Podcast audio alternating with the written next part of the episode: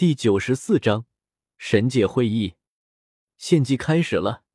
对方根本不会云山多说话的机会，直接就用领域压制住云山。到了巨剑，就开始强行献祭。献祭的话，比比东之前已经接受过献祭了，那还是他用小五和那几只魂兽的性命逼迫小五的母亲进行献祭的。可惜了，那个愚蠢的女人。就算她献祭，比比东也不打算放过另外几只接近十万年修为的魂兽。只是后来，不管他怎么找，就是没找到这几只魂兽的踪迹。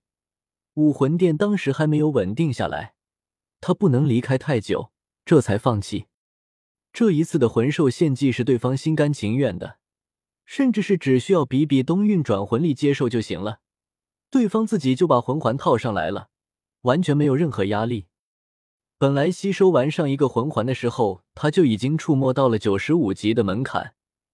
现在经过黑水魔章皇的献祭，自然而然的就突破到了九十五级，甚至是马上就要接近九十六级了。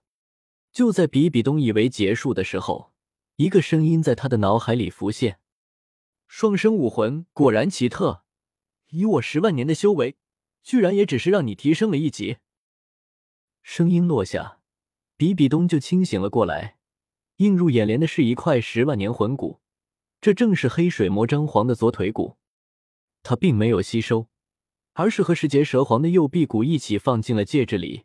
或许这里面有云山需要的魂骨，也说不准。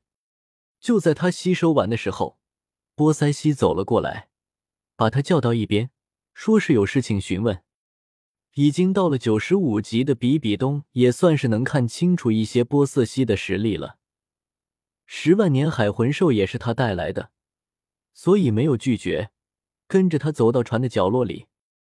我没想到以千道流那样的顽固性子，居然会同意你做武魂殿的教皇。武魂殿出些事情，前任教皇千寻疾，我的师傅死在了昊天宗唐昊的手里，当时也没有其他合适的人选，也只能让我先掌管武魂殿，等下一任天使武魂的传承者成长起来，我再让给他。比比东没想到自己对面的这个看起来年轻漂亮的女人，居然还认识千道流。但是这并不妨碍他睁着眼睛说瞎话。说话间，他的泪水差点没从嘴里流出来。天使武魂可是非常美味的，比一个十万年魂环还要美味。他还因此得到了神的传承。听了比比东的话，波塞西叹了口气。从兜里拿出一块玉石和一个玉瓶，递给了比比东。你很不错，麻烦帮我把这个送给千道流，就说是一个来自大海的故人所赠。这算是我送给你的谢礼吧。看着波塞西的背影，比比东仿佛看到了他身上的孤寂，还有一种说不出来却又似曾相识的感觉。我已经交代好了，等云山吸收完魂环之后，我就带着他去海神岛。不知道几位要不要去海神岛参观一下？海神之心，加上这个孩子的天赋，可以说是最适合海神大人的传承了。哪怕他不是海魂师，这个也可以有例外。失落已久的海神之心能落在这个孩子手里，也算是一种机缘了。只是有些遗憾，不知道此生还有没有机会和他再见一面。现在深海魔鲸王又有兴风作浪的想法，他不能离开大海，一旦他离开，后果不堪设想啊！当然要去看看了，能瞻仰一下海神的风采，也是此生有幸了。这不是废话吗？怎么能这么轻易的就把孩子交给你？万一在海神岛被人欺负了怎么办？他还只是个孩子。行，估计等云山吸收完魂环还得一天左右。我先回去准备一下，这可是有记录里面最有可能接受海神传承的人了。说完之后，波塞西手握权杖，旋转魂力，直接就消失在了原地。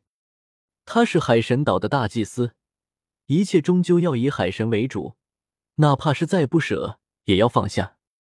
见波塞西离开，黑土走了过来，把白云轻轻的揽在怀里，安抚道：“现在也不错。”最起码我们不用分离了。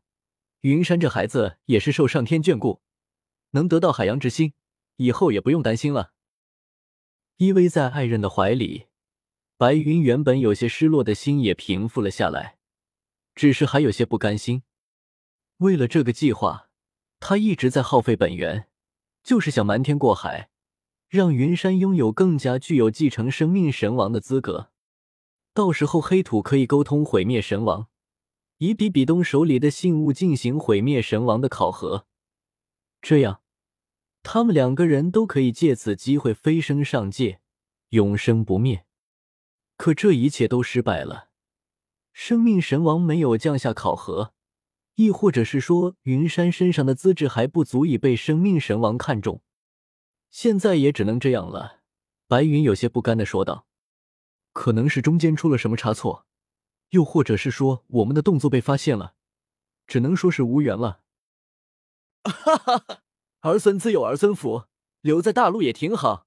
你我在这大陆上也没有敌手，千年万年永不分离，这样也挺好。黑土何尝不想要自由？从传承空间里面出来，他们就被大陆上的魂兽排斥。为了不引发内乱，让人类趁虚而入，只能去传承空间里，尽可能的避开。后来又接受了神的部分传承，身负守护神殿的责任。根本没有自己决定人生的时候，这样的日子真不知道什么时候是个头啊！只是他们不知道，他们现在的所有动作都被人，不，应该是说被神观察着，丝毫不漏。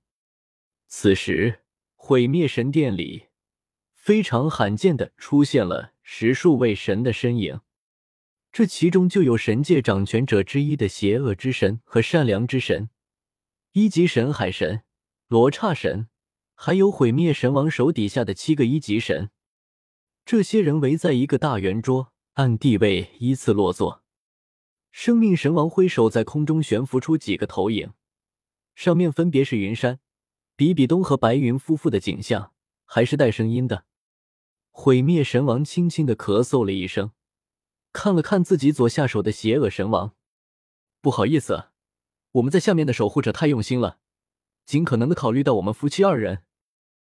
自神界出现以来，我们夫妇就一直守护着神界，我都记不清有多少年了，也一直想出去为了神界开辟出未知的领域，这样的机会，你说该不该错过？